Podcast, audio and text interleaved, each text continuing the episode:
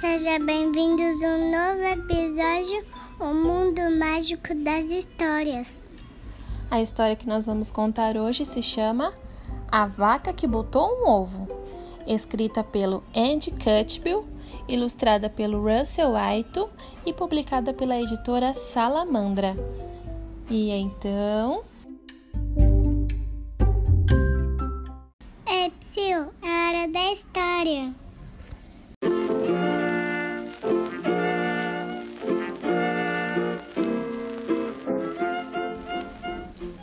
A vaca que botou um ovo. A vaca mimosa estava deprimida, muito triste mesmo.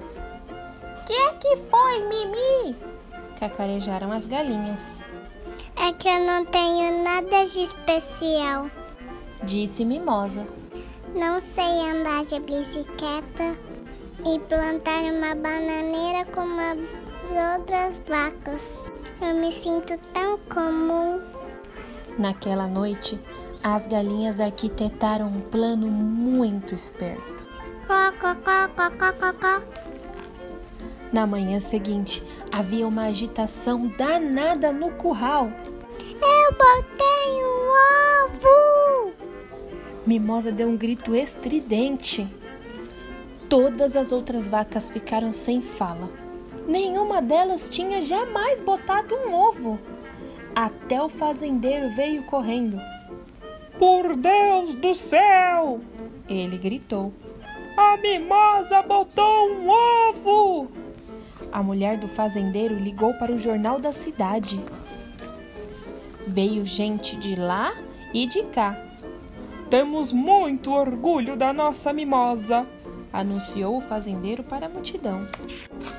Agora, Mimosa se sentia muito mais especial e as galinhas ficaram satisfeitíssimas. Mas as outras vacas, nem tanto. Agora ninguém acha nada demais a gente andar de bicicleta e plantar bananeira. Tem alguma coisa esquisita acontecendo. Vacas não botam ovo. Galinhas é que botam ovo. Nós não acreditamos que foi você que botou o ovo. As vacas disseram para a mimosa. Achamos que essas galinhas é que armaram tudo isso.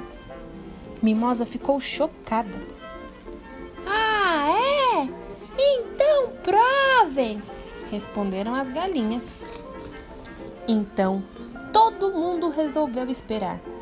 Dia após dia, as vacas espiavam, enquanto Mimosa ficava sentada em cima do ovo, para ele ficar quentinho.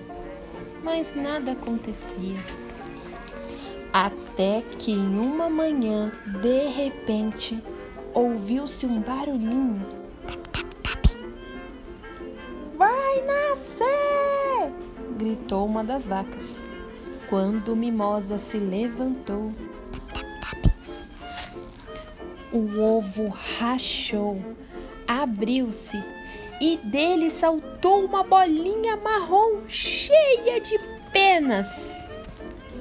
Não falei? disse uma das vacas balançando a cabeça. Uma galinha! Então a criaturinha olhou para a mimosa e. Ela gritou bem alto.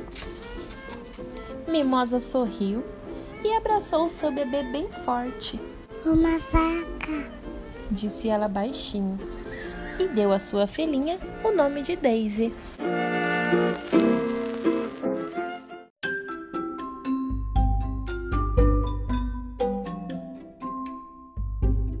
E essa foi a nossa história. A vaca que botou um ovo. Gostaram? Sim!